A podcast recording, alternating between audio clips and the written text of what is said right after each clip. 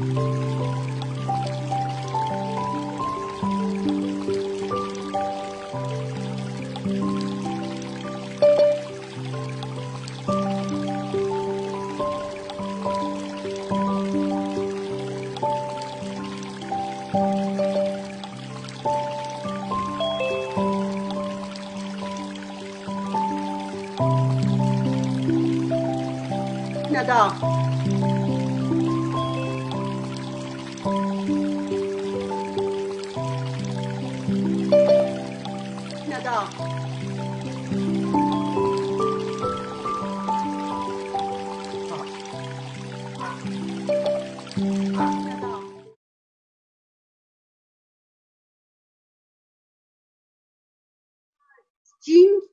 为止哈，他们啊、就是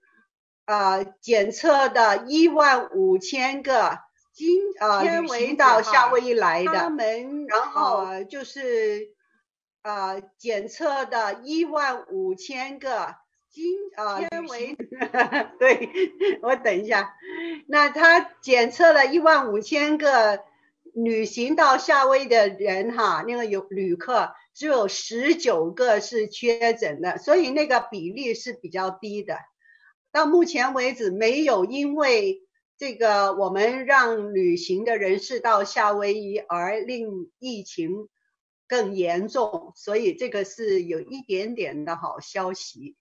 啊，另外一个好消息呢，就是昨天前天他们已经宣布了这个疫苗哈，那个。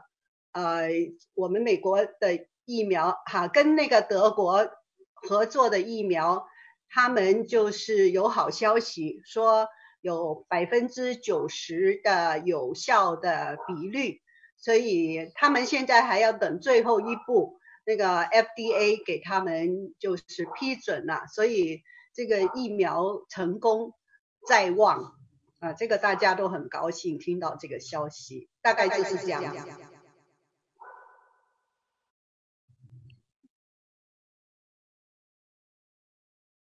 的公寓，呃，所以它是呃大火，然后烧死了两条狗了，有两条狗被烧死了，所以，嗯，这个应该是不是很严重吧？啊，应该是不是很严重？嗯。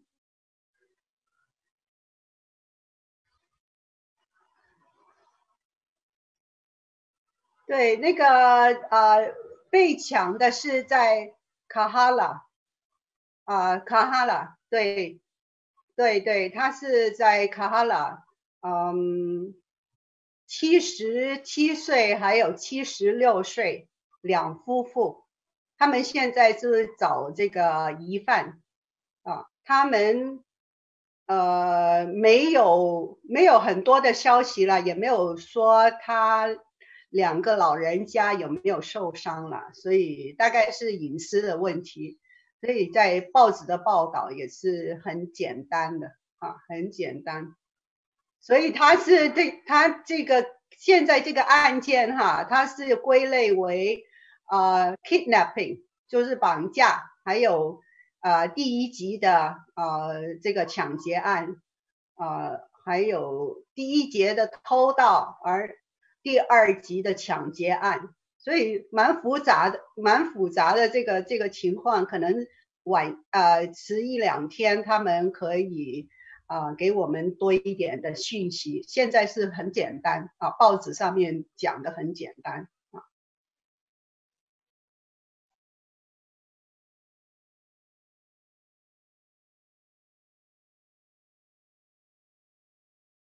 主席。公开的讲，说这个这次大选舞弊现象很严重。那这个联邦选举委员会的这个主席要这么讲的话，那没有其他的人就不会没有办法再再跟进。所以，所以这个这一条呢，大家一定很清楚，就是这个他的这个 president elected 媒体给他做上去的，呃，而且媒体的是主流媒体。现在呢，就是双方稍微就是说大家比较平衡、相对关注的，就是说比较平衡的一个媒体呢，叫 Real Clear Politics。就就是透明中立，叫 RCP 啊，Real Clear Politics，在这个上面呢，它已经是出现，它是二百五十九对二百一十七，啊都没有到这个啊二百七十票的这个候选线，所以说现在你就不敢再说，那你是已经已经已经是 American President President elected，这个没有办法说了，啊，所以说这个媒体呢已经把他的票给他。下来了，又不够两百七的这个入门线了，所以在国际上的这些呃急着向他致贺的，像法国呀，像这个呃加拿大呀，呃其他这些国家呢，都是很很暧昧的啊，这个可能早了啊，像德国就致贺了两次，呃，这个致贺信这里头最蹊跷的呢是英国的。英国的 Johnson，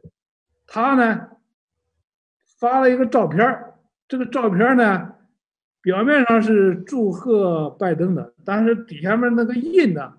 显示出来是祝贺川普的，这样呢他就是就是一一个一个祝贺信是两两个人都有了，这样的话他将来他就好扭转，嗯，还有一些这个国家领导人呢就给他祝贺呢，就是他不是说他祝贺他当选，只是祝贺他。呃，有这么大的成就，啊，取得这么大的成就，这个话呢，就是很外交、很灵活的话。所以说现在，押宝呢就不好押啊。所以，呃，台湾呃这边的祝贺呢也是很，呃，也是很很有弹性。啊，最重要的呃两个这个呃国家呢，中共和和俄罗斯到现在都没有官方的表态。啊，所以说这一条是啊面临的一个问题。那整个目前的选情呢，我今天我又穿回来这个衣服的，你看红的和绿的就交织在一起。现在选情很焦灼啊。那天开选票的时候穿这个衣服还真是穿出来这个寓寓意了。那现在呢，呃，呃，滨州啊，滨州问题最多的啊，那是在打官司。然后这个阿里桑那现在要要要要，Georgia，Georgia 马上是手动手动计票，然后内华达，嗯，这几个州都面临着这个非常焦灼。那现在他的收集的证据呢，主要的是三块证。第一个就是呃这个计算机。啊，计算机软件，我看了有一个数学家在那儿算这个计算机，他把这个所有的数据都统计起来以后，反正这个这个软件要是出问题，这个太可怕了。这个软件上呢肯定是有问题，他这个是现在的这个指向的话，你稍微有懂点数学统计的话，那就那你能看出来问题了。啊，他不带这个每回这个软件往上加的时候，川普的票突然突然有好几次往后退，这个呢被一些。呃，这实况转播，这是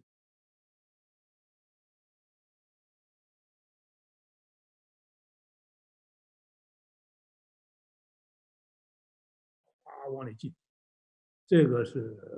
一个一个一个一个大问题。啊，第三个问题呢，就是死人投票和这个呃不在本州居住的人投票，这个是这三个问题。现在准备了大批的文件。但是这些文件将来能不能作为，就是说影响这个大选的证据？说肯定有，但是有是不是影响了整个大选的结果？有多大的影响？那这个就很难判断。他首先第一关打官司，这个官司的这个仗，他肯定是在各州里打，各州里打，打完了，哎，如果打赢了，比如说川普他打赢了，那他就赢了，不会上诉到这个呃最高高等法院。如果在这个州里头打不赢，那他要往上上诉，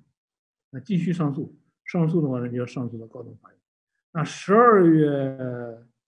七号吧，我记得好像十二月七号，如果没记错的话，那各州的官司都要都要结束。啊，那各州的官司打完了，那就往上的高等法院。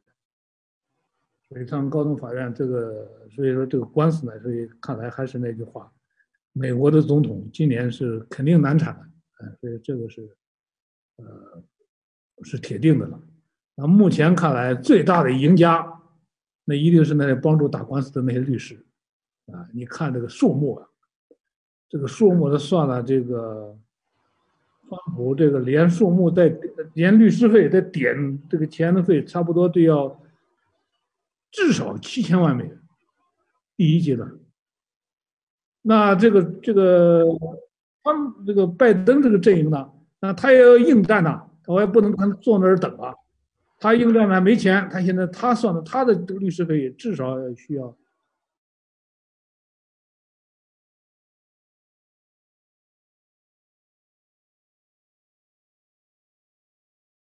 以及证据的话，那就需要更多的钱，保镖、保护证人，那这个都需要很很大的钱，就是这个呢，所以，所以在美国呢，这个这个这个律律师的这这这一仗，那肯定是这些律师们要要赚大笔钱。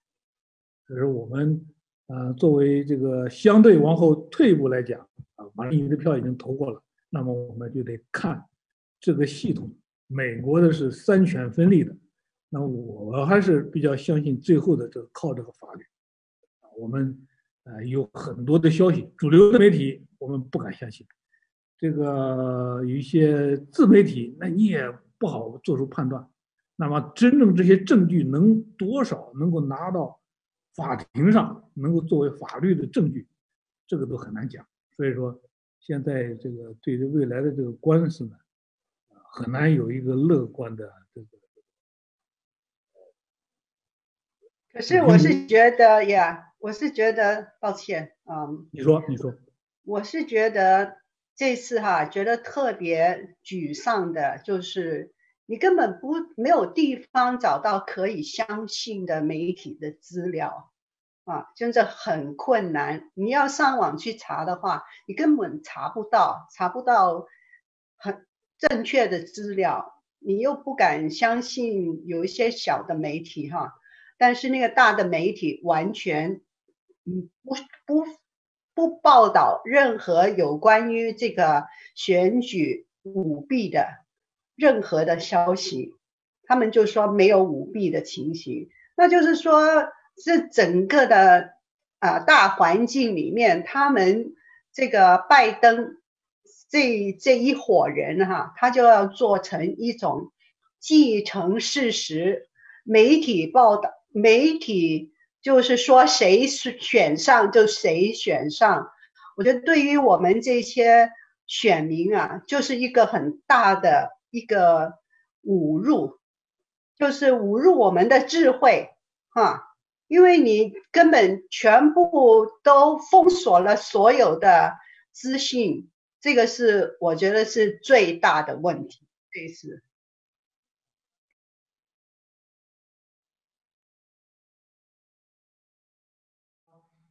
呃，现在现在把这个国防部长换了。呃，当然，他不是说要川普要准备去闹事，我觉得他不可能。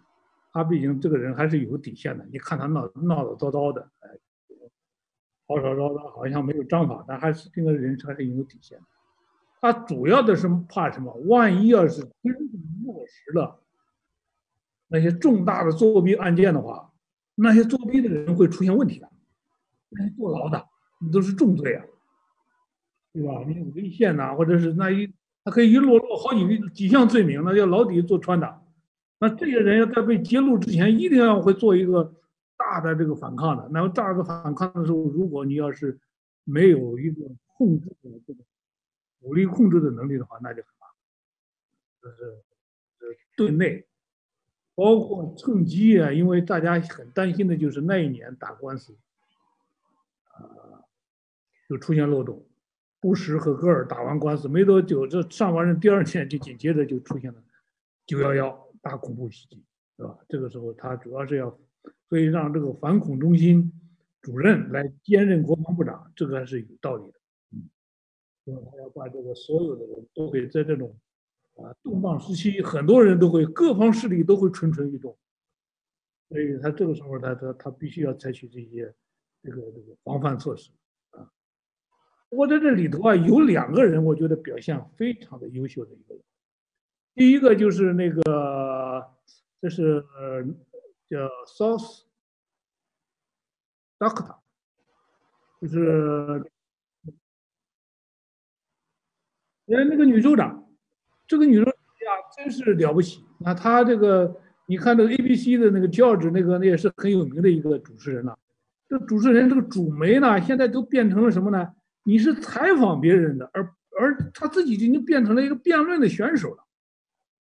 啊，上来就跟人这个州长来辩论起来了，然后这个州长呢不卑不亢，他并没有，反倒是这个州长更像一个新闻的专业人士，他讲了两句话，我觉得特别的让我觉得呃这个感叹的，我说这个州长是非常高的素质。第一，这场仗揪出来这个选举如果有舞弊的。那不仅仅是为了共和党，也是为了这个民主党，呃，超越了这个党派，他是为了我们的后代，每一个人，我们的捍卫的是一个制度，这个是，就是是非常高的，啊，然后第二条呢，他就是讲这个，我们这个既然如果没有的话，如果你认为没有正义的话，那么为什么大家不能给一点耐心呢？当年戈尔和布什两个人打官司，我们就呃给了他。啊，那么长的时间，那么现在为什么还有七十多天，有七千万人在，在在质疑的话，那么我们为什么不值得大家来来耐心一点，等候这个法律的这个裁判呢？我觉得这两条讲的是非常具有，啊，这个无论从法律专业、新闻专业，那都是无懈可击的，这个人还是了不起的。再一个呢，就是这个这个国务卿。蓬佩奥，嗯，这个人也是，你一看那记者那些问题，挖的陷阱挖的很很深的，直接问什么要来来来把你的权力如何顺利的交接给拜登的这个过渡过渡团队，那他上来就不跳你这个坑啊，就不不进你的坑，他早就看出来了。那时候他就而且说了一个很，嗯。很巧妙的是，那我们有很自信、很巧妙的是，那将来是要啊，这个过渡给川普的第二任政府交接，一定是和平的。当然，他回的时候，那美国的这个法律、美国的这个系统，这个是一定是值得信赖的啊。这个，呃，我觉得他在这个里头呢，是给国际上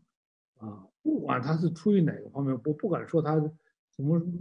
这个任何的这个党派利益。他至少在国际上，在国内上，至少给大家吃了一个定心丸。我觉得在这个时候，不管是多么紧张，你都要微笑的去来面对这些最复杂的问题。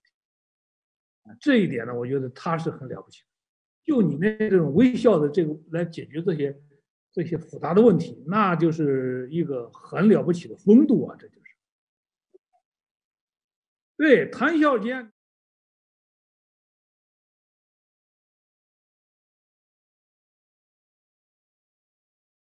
最佩服的就是萧万长，那个时候那家伙刀架在脖子上带难的问题，这叫微笑老萧，有这个微，对，那就能解决问题。你别的先不管别的，不用啊，这本来也不是什么这个这个特别的这个了不起的事。我们觉得对这个美国的这个法律系统还是有一个啊这个信任度的啊，法律在从这个英美也好，或者从西方来讲。法律应该说是这个 上帝在人间的化身，就像当年以色列的月柜一样。那如果这个月柜要不管用，被人抢了的话，那所有的人都要起来拼拼命的啊！那个是，古代那个这个这个在没有这种这种这种完备的法律体系之前的呢，都是这样。所以说，呃，上一期呢，大家引用了说这个我们的宪法是给这些有道德、有宗教、有文化的这个人来预备的。但是呢，我是从另外一个角度来，这么多年的完善，这么多的修正案，我觉得还是这个法律呢，还是值得信赖的。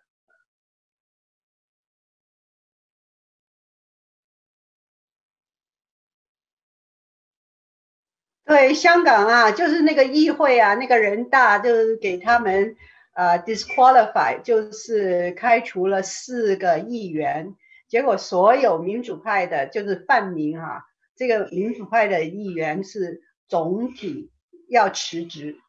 所以现在他们只有建制派的议员，所有这个自由啊、自由派的这个。啊、议员呢、啊，他们叫泛民，这些议员全部总体辞职，大家都不干了。只是一开始哈，他们就应该，啊、叫他们去这个临时的议会的时候，他们全部都应该不要不干才对。那那个时候呢，啊、他们如果大家在那个时候不接受他们的邀请的话，他们就不会落到今天，每一样东西都给他们的那个新的规律，呃，就是控制，然后他们要拉布了，这样子就是一点点表示那个反对的意见，都不合他们的这个法眼，就是好，这些都是我看看你不顺眼，所以你这四个议员我就要。DQ disqualify 就是给你开除了。那你开除了这四个议员，其他的话他们是动辄得咎了，他就是没有一件事他们可以做的。那他们当议员有什么用呢？可是因为如果你任期完了以后，你不继续留任的话，你可以有约满。酬金啊，到时候你就可以多拿一点薪水，还有一些福利。现在你是中途辞职的，你什么都没有了，所以这个是啊，这次他们总体辞职，可是。刚刚开始他们就太吸引了，就是他们邀请他们回去的时候，可是这个不是民选的，只是说啊，你旧议员有几个我不喜欢的，我就把它卡掉，然后剩下这些你不听我话，然后我又再卡四个，然后剩下的那些啊，我们现在很生气了，我总体辞职，现在就没有什么气势了，像这种情形。所以这个是最近在香港发生的事情，蛮大的。其实这个事情就是现在没有一个民主派的议员了，在那个香港议会。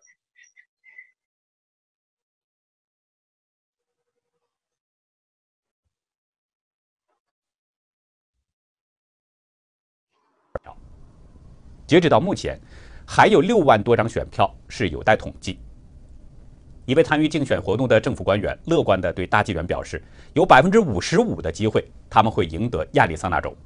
他说，从纯粹的数学角度来看，川普走在了一条通往胜利的道路上。根据亚利桑那州的法律呢，竞选人得票率如果少于百分之一，将要自动的重新计票。而重新计票对川普来说是很有利的，因为共和党正在指控民主党在大范围的进行选举舞弊。昨天晚上，白宫发言人麦肯纳尼宣布了一份指控密西根州维恩县选举违规的宣誓陈述书。他在福克斯的新闻节目中表示：“我们一直听到‘证据在哪里’这样的鼓噪声，告诉你就在这里。二百三十四页的宣誓陈述书，这些都是真实的人、真实的指控，签名是经公证人认证的。”与此同时，川普团队也在密西根州就这个问题发起了诉讼。指控维恩县普遍存在着选举违规和违法行为，并且要求对在多个州导致故障的投票软件系统进行检查。川普的私人律师朱利安尼说：“明天公开的证词，指的就是今天，你们会被震惊。”面对着川普阵营大规模的法律行动，拜登阵营着急了。昨天对外告急，紧急募款，希望向支持者筹集三千万美元的官司费。并且呢陷入停摆的战斗基金重新启动节目。再来说威斯康星州，这里也存在着大量的舞弊。一位共和党的官员前天告诉《华盛顿观察家报》，可能有数以千计的人没有出示任何的身份证件就进行了投票，就是说，威州这里有几千人是涉嫌选举舞弊。另外，担任欺骗监督员的前威州最高法院大法官迈克尔·盖布尔曼向大纪元透露，州选举委员会指示市政职员违法为资料不全的缺席选票填写证人地址。依照威州的法律呢，缺席选票必须附上一份证人签名的证书，证人要写下自己的地址。如果没有证人地址，那么选票就将作废。而盖布尔曼亲眼目睹了用红墨水写上的地址。另外一位监票员阿迪斯·瑟尔尼在大选日当天也看到了大约有四十张选票的见证人地址是用红墨水写上去的。他说，有些社区比其他选区更糟。我在其他地方工作的朋友说，见到的数量比这更高。在密尔沃基担任监督员的安妮特·库格利奇也告诉大纪元，他在观察一百三十六选区计票的几个小时当中，至少有十次看到了选票上有红色墨迹。这些证人的陈述证明，威州这里的舞弊现象也是非常严重的。美国选举项目数据显示，在报告政党关系的二十个州当中，民主党人通过邮寄投票的人数比共和党多了七百万。从目前这个大选形势来看，拜登虽然还处于是领先位置，但是川普的追赶速度也是很快的。而且，如果舞弊现象被彻查的话，谁胜谁负还很难说。加州沙斯塔圣经学院与研究生院教授迈尔认为，最高法院最终将会裁决川普胜选。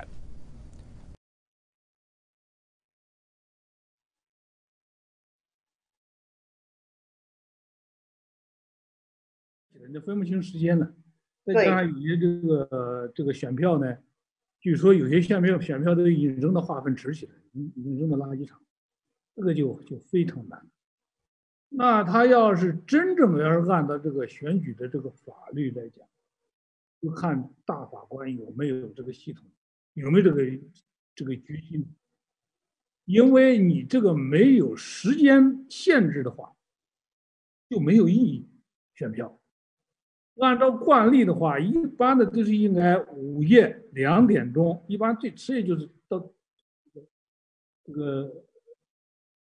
选票停止的话，那就大家公布结果。哎，你选票公布的这个结果就是就是在十一月三号下午八点以前到达的票。那么你在那个票公布的时候呢，你当时。说的时候呢，是说那我们现在选票，呃，都已经到完了，其他的还没有到，过了零点再到的票一律不算。所以说你就按这个电视的那个截屏，十一月四日凌晨零点的时候，以那个数据为准，这样的话，它法律上才能够站得住，对吧？你后来就就就管不住，其他的要不然。呃，你有些州的话，它陆陆续续到现在，我投还还还起作用。所以说，他这句话，他那句话叫做“每一张选票都都是都要 counting”。那这句话是等于是废话，就是你看他讲的这个没有这个时间因素，说这种话，我可以说，你就是耍流氓。我我就我研究了二十年，我就研究了一本书，叫做《时间与认识》。所有的意义都是 depend on，都是取决于时间，没有这个时间这个系统，其说其他的就没有意义。所以英语英语呃英文的一句话就是 meaning depend on timing，就是这个。你你大法官的话，要不然这一盘乱账啊，他也不好做决策。那只有根据这个时间。这个时间呢既有法律依据，又有科学依据，又是全世界通行的，就拿这个时间来来卡，这个呢，要不然的话，这个会会会出现这个僵局的时候。对，因为有有一有一个啊、呃，我忘了是哪一个州了，他说这个呃州长啊，他自己自己他要把这个收选票的日子期延后，议会不同意，然后他们打上打到法院去，法院就是上诉到高等法院，高等法院他们说四比四比四，然后发回来，因为那个时候这个最后那个最近的那个大法官还没有任命，他们那个时候只有八个八个啊、大法官在那边，然后打回去，然后现在不知道最近的这个结果是怎么样，他们又重新再上诉，因为。比如说，你立法的话，应该是议会的，就是本地的议会、州议会的一个功能呐、你不能说你的那个州长是 executive 嘛，他是那个行政部门的嘛，行政部门要跟着法律来走。你不能说我不喜欢，我就把它延后几天，那是就是司马昭之心，路人皆见的。为什么你要？就是那个选举开票以后，你再收选票，那就是影响那个结果嘛，那个是不公平的。因为你看谁谁领先的话，就另外一个输的马上给他补票嘛，那就那就完全是不合理的一种做法了，这样子对不对？你说的对，这是滨州的。宾州的呢，它这个就是延迟，呃，然后要这个这个十月三号以后寄出来的这个时间往后延长，这个呢是州长呃提议的，提议的呢，他发到他本地的法院起诉，哎就可以，但是本地的法院同意了，这个不行的，你要做这的话，你你这是法院呢，你只能是做一个裁判权，你立法权呢是议会的，你抢夺的立会的，你就是这就典型的就是违宪呐，你是。这个立，你有了立法，你才有这个裁判权。你没有立法的时候，你直接你行政和这个裁判权就勾在一起了，把议会甩一边了。这个是不符合美国的法律的这个这个这个这个系统的。这个是明显的是是违宪行为。这一点呃，所以说这个联邦法大法官就告诉他，这要必须要停止。在没有做第一封信的时候，让他们分开计算的时候，还没人理睬。到了第二封又发一封信的时候。他才把它分开，那第一封信和第二封之间多多少选票，这个就，是吧？这个就就很麻烦了。但是呢，这些人呢，那你要真正说这种很明显的事情，你稍微有点法律常识的人都会明白，这将来肯定要是有违宪罪，要违违法的。所以还是呃这一块滨州问题最大，然后密西根，密西根那个地方。他还有那个就是那个软件哈，就听说有很很大的问题，会把川普的选票变成拜登的选票，有没有听过这个这个控诉？呃，我听到了，我今天还特意看了，因为这个问题比较很很很强的技术。这问题是谁发现的呢？就是。Email 那个发明人，就是发明、哦、这个这个他很年轻的时候已经已经发明了 email，他就在那儿看，哦，这把他把所有的录像都算在一起，然后所有的直播录像都都 download 下来，然后计算最后发现的这个问题在软件上是确有问题，啊，这个他呃还今天。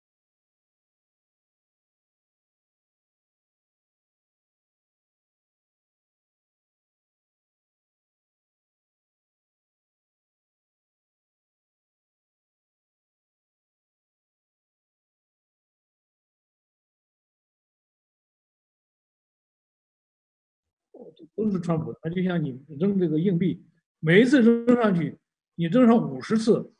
每次都是正面朝上，那这个东西一定有人做手脚，这个是从统计学的这个角度，肯定对他就是这个拜登的的票是越来越多，可是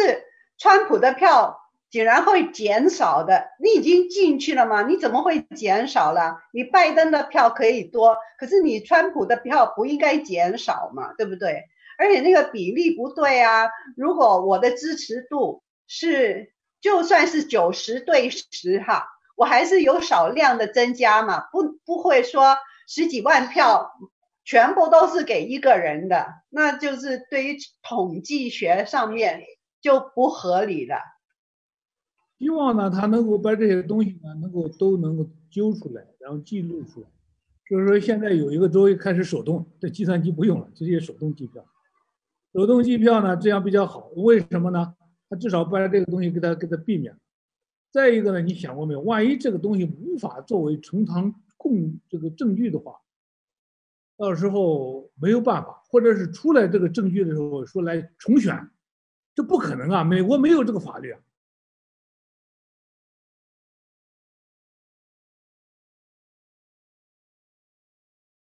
麻烦了，那他这个众议院选举的时候，那就很明显，就共和党他他他他控制不了这个，啊，他这就就就就很麻烦。就是这个议会选举出来就会很争议性了。虽然说他每一个州只有一票，不是说你啊，California 你有五十个众议员，可是你只有一票，所以五十个州只有五十票，这样子。那你就，可是如果这样选出来，当然是有争议性嘛，因为你是党派的的选举嘛，这样子就是说，看谁有优势，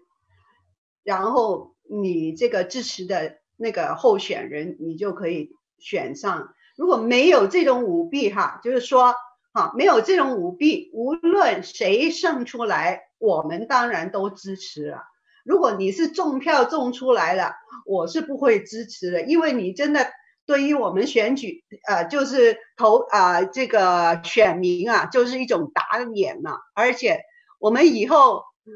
像这种情形，我还我们还有民主吗？如果你在那个计票机里面动手脚，那谁去投都没没关系啦，因为最后的选举结果都是你做出来的，那就没有民主选举了。所以这个是令人最担忧，而是最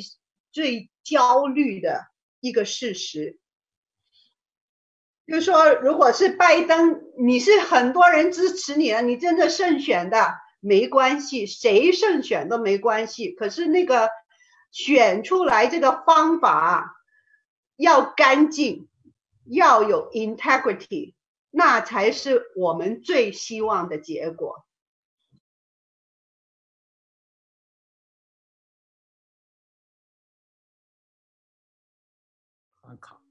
卡住了，对，卡住了，这个是可能可能要要修理阿里巴巴了，呃，这个马云就成了下一波要这个斗地主嘛，要斗他了，开始啊。他逃了一次，逃不了第二次，怎么办？因为呃，他这个呢，他有人分析呢，他是利益的分配问题导致很卡。再加上他这个量太大了，他掌握的这个多人的信息，这样的话呢，就有可能把它卡在那儿啊。这个传统银行就把它卡卡住以后呢，将来这个可能这个淘宝呃这个京东这些这个电商要可能要往下压一压，因为它对这个地面的店铺影响实在是太大。对对，民生的话，他可能要要压这个，所以出于这种三方的嘛，一个利益分工不均，第二个呢，它这个太大了，就形成一个一个一个这个商业垄断了，对对，垄断。然后第三个，它为了保护这个地面商户的利益，保就业的话，